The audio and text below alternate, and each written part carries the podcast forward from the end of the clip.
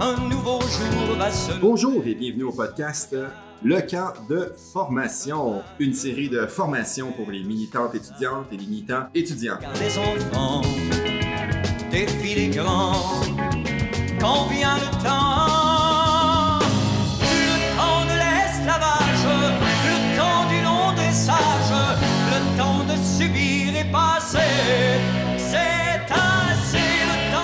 chaque épisode, on va recevoir un ou une invité qui est un ancien militant ou une ancienne militante qui a gravité dans la sphère de l'AC, l'Association pour une solidarité syndicale étudiante. Et chaque atelier se veut historique, concret, et notre but, c'est que la relève euh, du étudiant, gagne- progressiste et radical, gagne des outils, des nouvelles idées pour les importantes luttes à venir. Et nous remercions la FESPED du CAM pour le financement et le soutien technique reçu pour ce projet. Je suis votre co-hôte, Samuel Lessard. Et euh, je suis Marion et aujourd'hui nous recevons un atelier avec euh, Philippe Lapointe qui va nous parler de ce qui a permis de construire, agrandir, maintenir la grève de 2012 plus au niveau national. Le temps des révérences,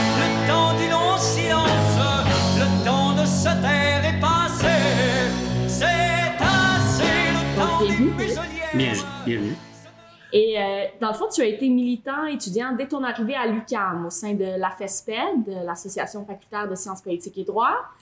Euh, tu as été euh, élu au poste de secrétaire aux affaires académiques à l'AC pour un mandat de 2011-2012, alors durant le printemps 2012. Et tu as été élu négociateur par les délégations de la classe. Après la grève, tu t'es redirigé vers le milieu syndical, entre autres pendant cinq ans pour l'Association des machinistes et travailleurs et travailleuses de l'aérospatiale. Et depuis 2018, tu es à la FTQ Construction comme conseiller aux communications. C'est ça? Exact. Ben, merci beaucoup d'être avec nous euh, aujourd'hui. Et dans le fond, euh, cet atelier-ci sera plus euh, axé sur 2012 au niveau national. Mais sachez, auditeurs, qu'il y aura un autre atelier plus tard sur 2012, comment ça s'est vécu au local, sur un plus petit campus. Donc, on va avoir un peu les deux perspectives. Alors, euh, je te laisse euh, commencer avec peut-être les premiers principes euh, que tu veux nous présenter là, sur qu'est-ce qui a permis de mener cette lutte-là, qu'est-ce qui était important là-dedans? En fait, euh, 2012 n'était pas une surprise pour personne le milieu étudiant. En 2007, le gouvernement libéral avait annoncé une hausse de 50 dollars par année. Et euh, on parlera de la mobilisation qui s'est passée à ce moment-là, mais euh, cette hausse-là était sur cinq ans, ce qui fait que nous étions pas mal conscients que euh, les libéraux arriverait euh, probablement aux alentours de 2012 avec une proposition nouvelle de financement de, de l'éducation. Ce qui fait qu'entre 2007 et 2012, euh, l'AS- l'AC, la- la- l'association pour laquelle euh, j'étais membre, l'Association pour une solidarité syndicale étudiante, a euh, réellement développé euh, une, culture militante euh, et euh, a maintenu son, euh, rapport de force et le discours sur euh, la gratuité scolaire, puis euh, l'importance de, de, mobiliser contre le néolibéralisme. Ce qui fait que lorsqu'on est arrivé en 2012, bien, euh, nous étions prêts. Puis tout ça s'est fait principalement à, à partir de, l'idée qu'il fallait maintenir une culture militante sur le long terme. Puis la, création d'une culture militante, euh, principalement dans le milieu étudiant, c'est c'est un, travail constant. Principalement parce que les, les étudiants et étudiantes, euh, bien, c'est éphémère. On, on passe à travers euh, le, le monde euh, étudiant. On ne, on ne s'y accroche pas, ben, à part quelques exceptions, qu'on peut tous nommer euh, une personne qui est restée là très longtemps. Mais euh, c'est important de, de considérer que les gens ne sont pas là à vie. Et, et donc, euh, à travers 2007 jusqu'à 2012, il y a eu une euh, tentative de bâtir une relève très rapidement où les gens qui devaient euh, quitter leurs études, euh, finissaient leur bac, finissaient leur maîtrise euh, ou n'allaient pas à l'université, ben, ces gens-là de- devaient euh, passer le flambeau à, à d'autres personnes. Puis aussi, on devait s'assurer que le message de qu'est-ce que le, le néolibéralisme en éducation, la marchandisation du savoir avait comme impact sur euh, la hausse des frais de scolarité, euh, bien d'être capable de, de faire ce lien-là et que les gens le comprennent dès qu'ils arrivaient parce que c'est pas quelque chose d'acquis. d'inné, excusez. C'est pas quelque chose d'inné, c'est quelque chose d'acquis. Et euh, alors, euh, il y a eu tout ce devoir de transmission. Moi, en 2005, euh, la dernière grande euh, grève nationale avant euh, 2012, j'étais au cégep. J'étais pas dans un cégep militant, ce qui fait en sorte que j'a- j'avais pas eu ce bagage de comment organiser un vote de grève, comment faire ces choses-là. Et on me l'a transmis à partir de la première année où je suis arrivé à l'UQAM. Et, euh, c'était la même chose sur presque tous les campus où il y avait des gens qui avaient eu cette expérience de grève nationale-là. Ce qui fait que lorsque l'annonce est arrivée en 2007, le- les campus de l'AC ont tout de suite commencé à se mobiliser, que ce soit les cégeps ou les campus universitaires. Et euh, il y avait le désir de faire un vote de grève très rapidement euh, à l'automne. Et que ce vote de grève-là, à l'automne, euh, mènerait à une grève qui pourrait comme de devancer la pause hivernale, puis nous permettre de prendre plus le temps pour faire la grève, contrairement à celle de 2005 qui avait été davantage une grève hivernale. Donc ça, c'était à la suite de l'annonce du 50 en 2007. c'est Oui, ça? exact. Et euh, dans le fond, euh, les votes n'ont pas très bien été. Euh, je dois avouer, au niveau collégial, ça, ça a eu peu de, de résonance. Les, les associations facultaires de l'UCAM puis les associations modulaires de l'UCAM ont, ont, ont joint, mais, mais ça ne s'est pas propagé. Il y a eu des, des associations départementales à l'U- à l'Université Laval, l'Université de Montréal. Et ça a été euh, malheureusement un cuisant échec. Et euh, de ça est partie toute l'idée que euh, nous devions tout de suite préparer celle de 2012. C'est-à-dire que de faire un vote de grève, ça n'arrive pas de façon magique en criant ciseaux.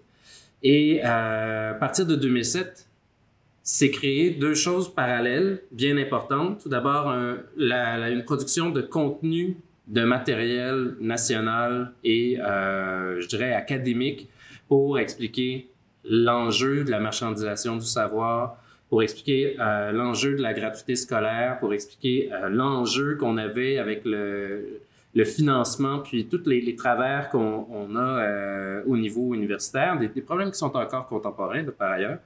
Et, euh, et ce contenu-là faisait en sorte que notre argumentaire était à jour et que notre production de contenu et que le, le- ce qui se disait dans les associations étudiantes restait un contemporain, puis deux restait d'actualité pour eux avec des exemples concrets sur euh, qu'est-ce que les gens vivaient lorsqu'ils arrivaient à l'université. La deuxième chose qu'on a fait et qui a été euh, fort utile, c'est euh, la participation à la coalition Main Rouge, qui était une, euh, alliance euh, inter communautaire, intersyndicale pour créer des alliances avec plein d'autres domaines de gens qui sont touchés par les travers du capitalisme et du néolibéralisme. Je vais me dire, acheter qu'elle existe encore. Oui, elle existe encore d'ailleurs. C'est pas été, mais est. T'as bien raison. Euh, et euh, mais la coalition Main Rouge permettait à la, à l'AC de euh, se greffer à des, des mouvements qui se passaient, qui étaient en lien avec ce que nous on faisait, mais qui n'étaient pas exactement pareils. Alors on pouvait supporter les services publics, on pouvait supporter les travers de l'éducation primaire secondaire euh, ben, et de son financement, on pouvait, on pouvait supporter plein de choses et euh, conserver dans le fond une fibre euh, qui, qui démontre que la campagne étudiante était euh, pas euh, unique en son genre. Donc, d'avoir commencé ces liens-là vraiment plus tôt, ça a été important pour la grève. De ne pas avoir voté la grève et Ah, OK, maintenant, on va appeler euh, les groupes communautaires euh, le lendemain du vote pour dire Ah, venez nous rejoindre. D'avoir bâti déjà ces relations avant, ça a été très utile. Oui, puis même, euh, je dirais que c'est essentiel dans une mesure de respect lorsqu'on on est une organisation nationale que de ne pas prendre pour acquis que les autres vont nous suivre. Euh, puis de bâtir des liens à long terme, puis ça peut...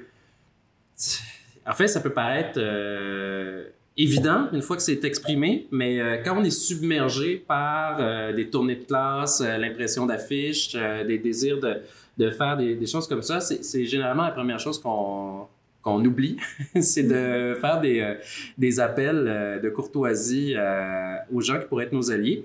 Et à la différence des étudiants et étudiantes, euh, les, nos alliés sont beaucoup plus permanents. Alors, euh, ça peut être des, des cercles qui euh, peuvent paraître euh, fermés, euh, dans la mesure où est-ce que ça va être les mêmes organisateurs communautaires, les mêmes organisateurs syndicaux qui sont là depuis 10 ans, se connaissent, ont leurs réflexes, puis là, eux autres, ce qu'ils voient, c'est un étudiant ou une étudiante qui pop une fois par année, c'est la nouvelle personne qui vient d'avoir son mandat, puis il faut comme recommencer à zéro avec. Fait que c'est important d'aller se présenter, puis c'est important de comprendre que c'est des alliés, et euh, eux autres aussi comprennent la réalité étudiante, Euh, c'est-à-dire qu'ils ont un nouveau représentant ou une nouvelle représentante à chaque année, puis ça fait partie de la game. Mais euh, quand les liens sont forts et que le discours est toujours le même, euh, ça se fait bien. Puis en fait, je pense que ces organismes-là ou ces groupes externes peuvent aider aussi avec ce travail d'éducation et de formation qui est toujours à recommencer auprès des étudiants et des étudiantes. Ils peuvent être des sources aussi de savoir institutionnel et de, connaissances à long terme. Oui, ça c'est certain. Euh, mais je dirais qu'ils sont surtout, euh, en fait, la chose la plus utile de ces alliés-là, c'est de nous donner des rendez-vous. Et, euh, des rendez-vous parce que la culture militante, ça peut pas juste se pratiquer par le discours, ça doit se pratiquer aussi par la pratique. Et à travers les cinq dernières années, entre 2007 et 2012, euh, il y a eu des rendez-vous militants qui se sont créés, auxquels l'AC a participé, que ce soit elle qui l'a organisé ou que ce soit avec ses alliés de la coalition Main Rouge. Mais ce que ça faisait, c'est qu'à chaque année, au moins, on avait une journée de manifestation nationale, une journée de grève, on avait euh, des, des manifs plus petites, on a même eu des occupations.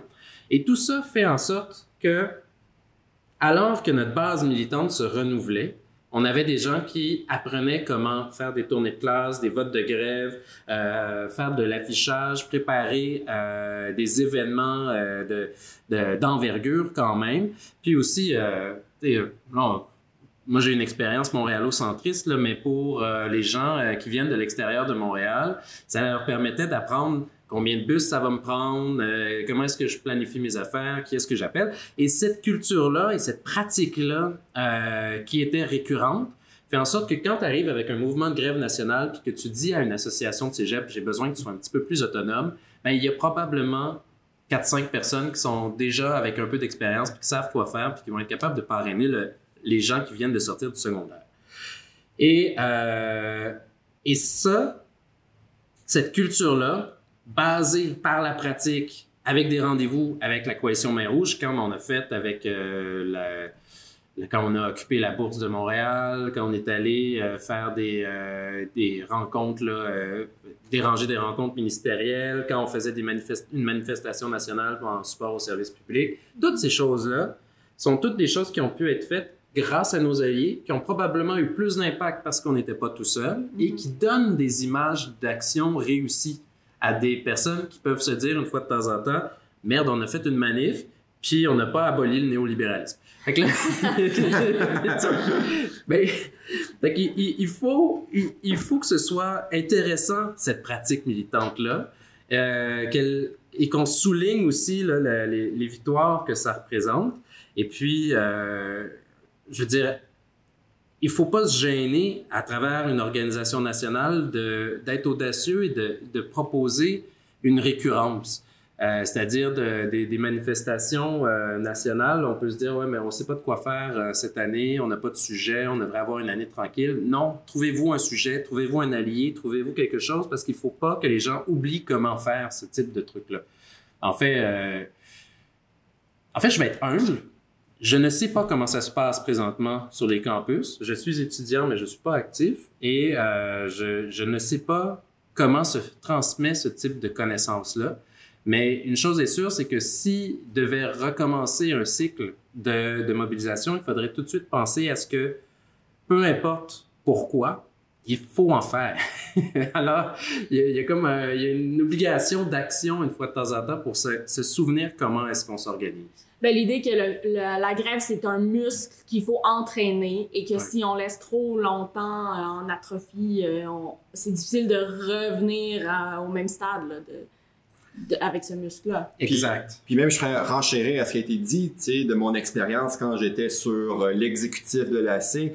On venait de voir, c'est comme, c'est rendu relativement aisé pour nous, mais aussi pour des cercles militants indépendants d'organiser des manifestations. Puis même, on il y avait en 2015 Manif Mons qui est organisé par des groupes euh, le printemps 2015 contre l'austérité, il y a eu 140, 150 000 étudiants étudiants dans la rue, c'était super, c'est cool, mais on a perdu, puis quand je dis on, je m'inclus là-dedans également, mais il s'était perdu une pratique de faire des actions directes, par exemple, c'était rendu extrêmement difficile de faire des actions directes, on avait perdu un peu le réflexe de le faire, mais plus pour les actions symboliques, plus, peut-être plus conviviales, plus festives, on avait perdu également le réflexe d'en faire, euh, on réfléchissait moins à la place que ça prenait, mais même comment les faire. Tout ce que tu dis, ça résonne aussi, ce que vous disiez résonne vraiment dans l'idée de ben, le, le muscle entraîné pour se mobiliser, c'est tous les types d'activités possibles qu'il faut main- constamment le maintenir euh, à l'entraîner et à réfléchir pourquoi on fait ça. Et pour revenir à 2012, ben, en fait, je, suis tout à fait d'accord avec toi, euh, Samuel, mais pour, pour revenir à, à 2012, 2011 et 2010, ben 2010-2011 a été crucial à la création de 2012 parce que euh, le premier argument qu'ont les gens lorsqu'on leur présente une action le moindrement euh, radicale, c'est de dire oui, mais avez-vous fait ça avant? Oui. Et euh, donc, 2011 a été l'année où nous avons tout fait avant. Alors, il y avait la pétition, la manif gentille, euh, le, le sit-in, euh, tu sais, toutes les choses qu'il fallait comme... Des grèves de plus courte durée, quelques jours. Le flash mob, le, Ouais. le- le Oui. cercueil qui traîne, la la- l'activité aux études dans le cercueil. Ouais. Exact. Alors, tout ça, eh, ça a été comme un checklist de euh, nous, nous nous devons, parce que nous savons pertinemment dans, dans, euh, dans notre big picture de, de mobilisation, on sait où on s'en va. Ouais. Dans le fond, le débat qu'on avait en 2010-2011, c'est est-ce qu'on déclenche, est-ce qu'on mobilise pour déclencher la grève à l'automne ou à l'hiver? L'hiver a gagné, et euh, comme, comme ligne, mais la chose, le débat était pas est-ce qu'on doit en faire une, la question c'était quand est-ce qu'on la fait? Oui. Et, euh, et donc 2010-2011, l'exécutif qui était en place a réellement participé à toutes les mobilisations de la coalition Main Rouge et a même, je pense, servi à intensifier l'action de la coalition Main Rouge. Euh, il y avait aussi d'autres euh, coalitions syndicales qui étaient, euh, qui étaient en lien, mais la chose qui était importante, c'était, de, de, de montrer que le calendrier, de montrer que la mobilisation, elle était en croissance.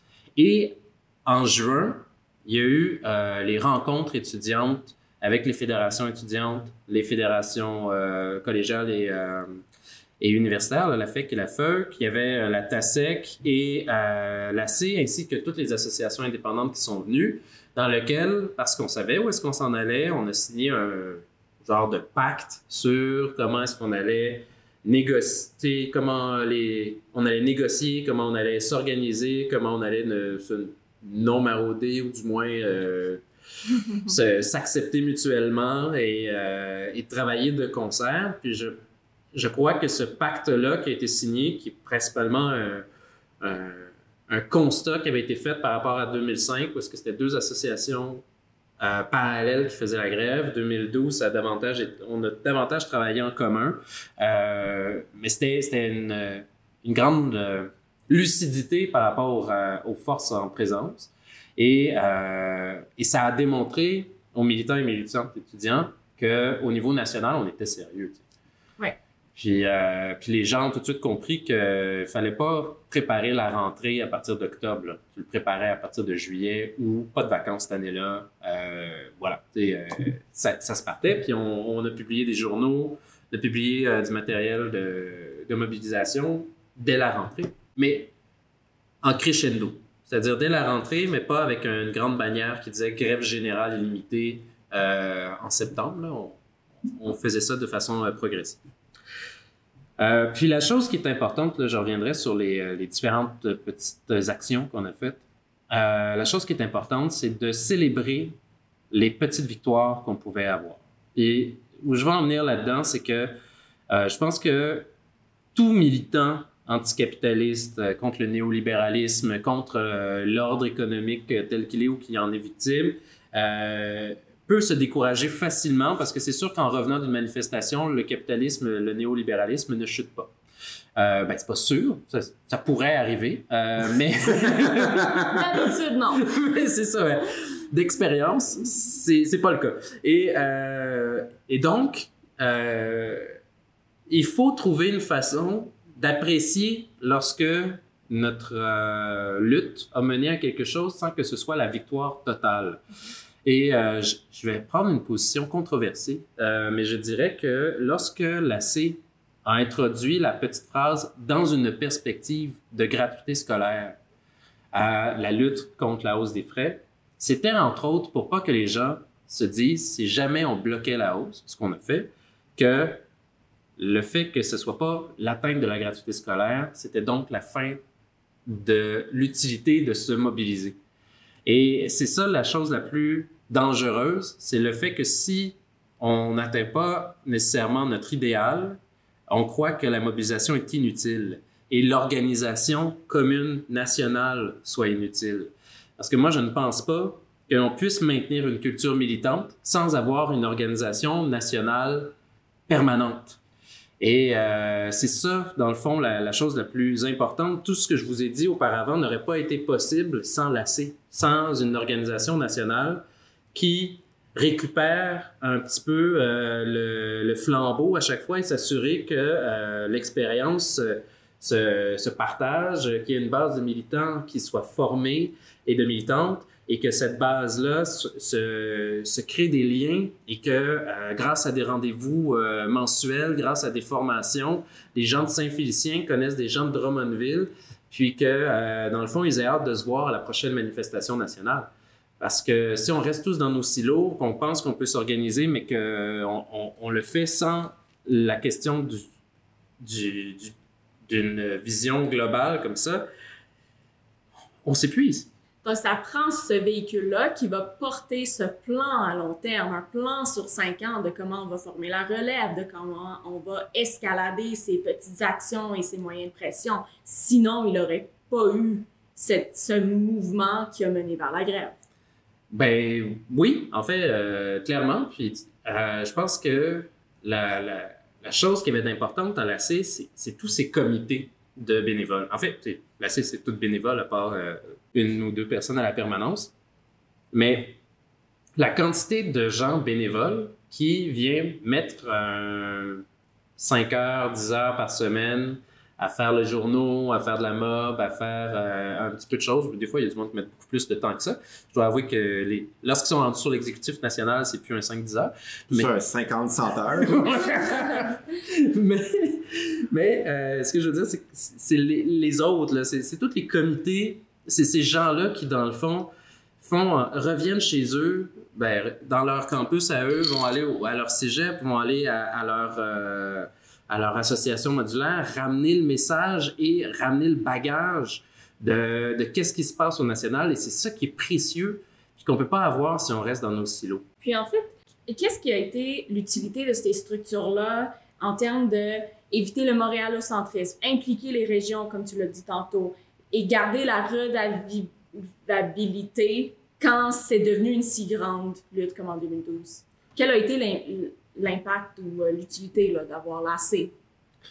Ben, l'AC, elle a positionné, elle, elle, a créé non seulement des actions à l'extérieur de Montréal, mais avec ces congrès qui se passent dans différentes villes, oui, parfois même, j'aurais tendance à dire très petites villes, euh, lorsqu'elle se déplace, lorsqu'elle fait des camps de formation à l'extérieur et tout ça, elle permet à des gens aussi. Euh, je, me souviens du, congrès Alma. Euh, je veux dire, on a demandé euh, pauvres personnes d'Alma d'accueillir presque 300 personnes pour une fin de semaine. trouver du logement, euh, trouver une façon de, de, de tout nous organiser ça. Euh, je veux dire, c'était un super beau congrès d'ailleurs. On est allé en support à la grève des, mm -hmm. de, de, Rio Tinto. Mais non seulement ça fait en sorte que les gens de Montréal, les gens d'autres régions voient c'est quoi la réalité du cégep d'Alma. Euh, mais en plus, ça fait en sorte que les gens d'Alma se rendent compte que c'est beaucoup de personnes, 300 personnes qui débarquent et qui doivent se trouver du logement militant euh, ou dormir dans un gymnase. Mais, euh, mais ça les responsabilise, ça leur montre qu'ils ont une capacité de créer ce genre d'événement-là. Et ça crée une fierté aussi d'avoir euh, ce type d'événement-là sur place. Puis il y a des gens qui seraient pas il n'aurait pas pris l'auto pour aller à Montréal voir les débats, qui, dans le fond, c'était probablement la fin de semaine parce que la délégation d'Allemagne était la plus grande. Il y avait plein d'observateurs. Ils ont vu comment on, débattait. Euh, ils ont vu que parfois l'exécutif perdait des votes. Euh, ça arrive et c'est sain. Ça, c'est une chose fantastique. là. Je veux dire, l'association, la C ne s'écroulait pas à chaque fois que l'exécutif perdait un vote. Et euh, je pense que c'est une leçon qu'on devrait tous prendre. Que, euh, dans le fond, euh, d'avoir une organisation qui accepte une fois de temps en temps de se mettre, euh, de, de perdre sans nécessairement se mettre en péril, c'est une, c'est une bonne chose. Ben, je parle dans ses propres instances, là. je parle pas perte Oh, de oui. lutte. On ne perd pas de lutte. Mais, mais euh, non, non, c'est ça. Puis euh, ça, c'est important. Puis les tournées nationales aussi. et, euh, moi, j'étais en rédaction de Matrix. Euh, puis euh, j'ai pas écrit une ligne pendant toute l'automne 2011. Euh, j'ai été le lift de je sais pas combien de gens. et et mais, mais j'ai parcouru le Québec. On est, on est allé porter des ballots de, euh, de l'Ultimatum, le journal de la C, euh, dans, dans, dans tous les cégeps, même les cégeps non membres. Même, écoute, euh, j'ai-tu le temps pour une anecdote? Vas-y. Oui, mais on était à Québec. J'étais avec Jean-Michel Thériault, alors représentant aux affaires externes, et on venait de finir une tournée à l'Université Laval.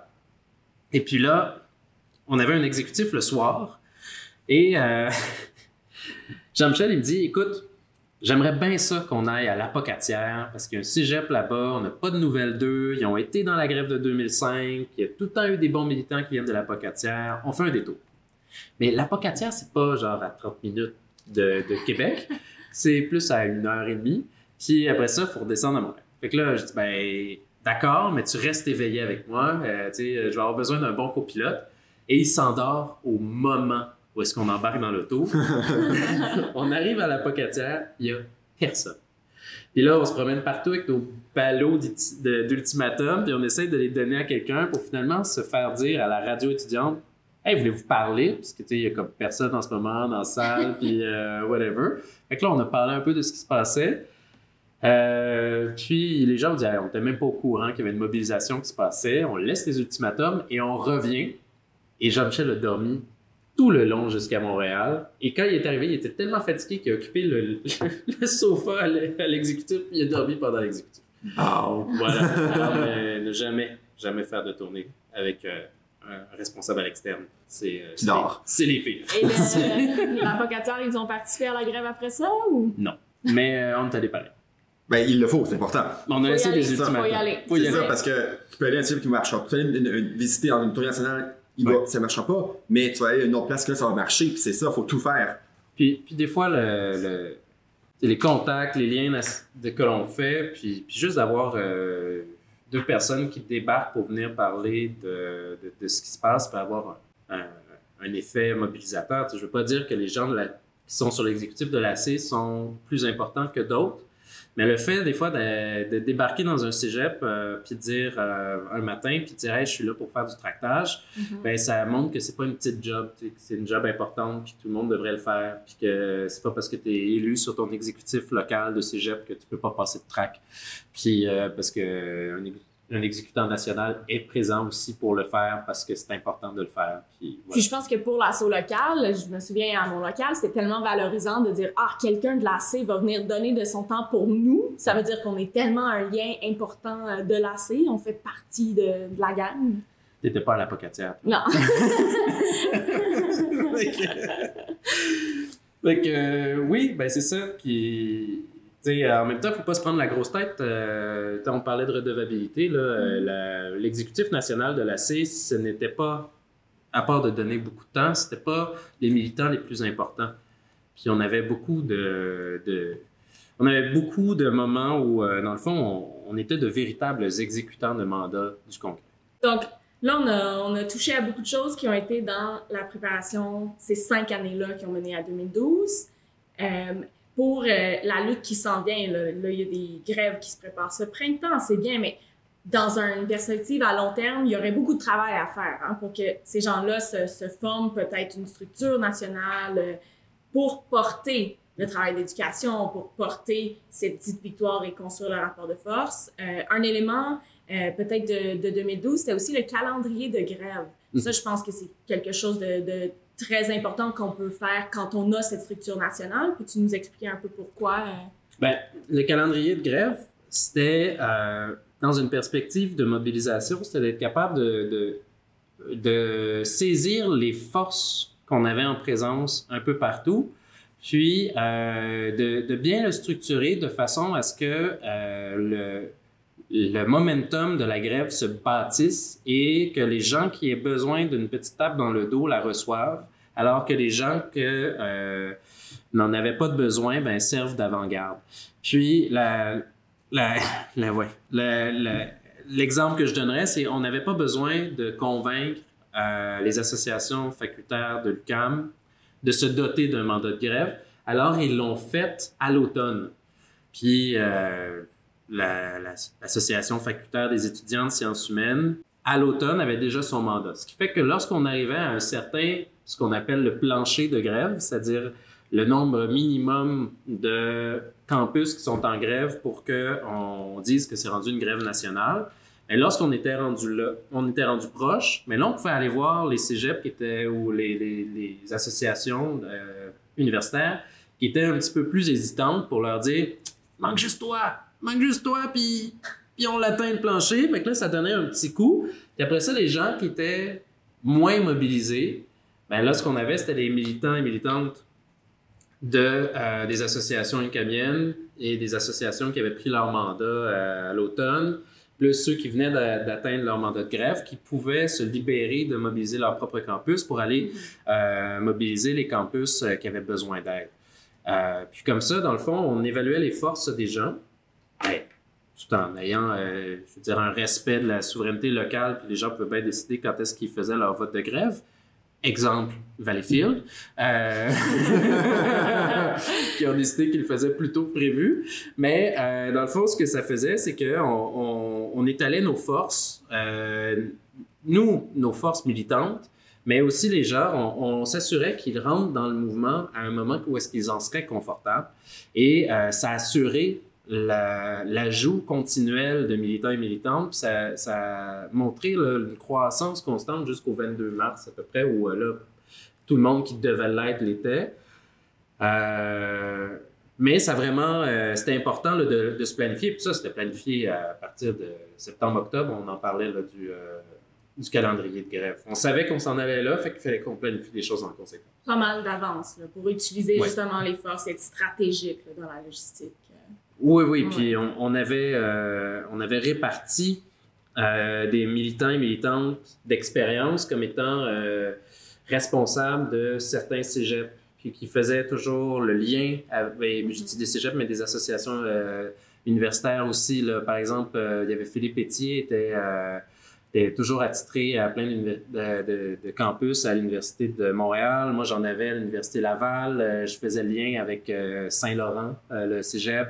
Euh, Max avait euh, une coupe de, campus ici. Il y avait Sherbrooke, puis il y avait, euh, je vais vous le dire, le Vieux-Montréal. Mais tu sais, tout ça, ça faisait en sorte qu'on on avait une présence constante. C'était un peu, c'était pas du parrainage du tout. C'était juste qu'on s'assurait qu'il y a une personne qui, soit en contact, puis qui, qui maintienne le, le lien, puis que les, militants et militantes qui soient là sachent qui appeler pour avoir directement euh, personne. Puis on avait le comité maintien et élargissement de la grève, qui euh, avait donc des gens, c'était leur seul et unique mandat, c'était de veiller à ce que les votes de grève passent, la mobilisation sur les campus en grève et ceux qui devaient devenir en grève.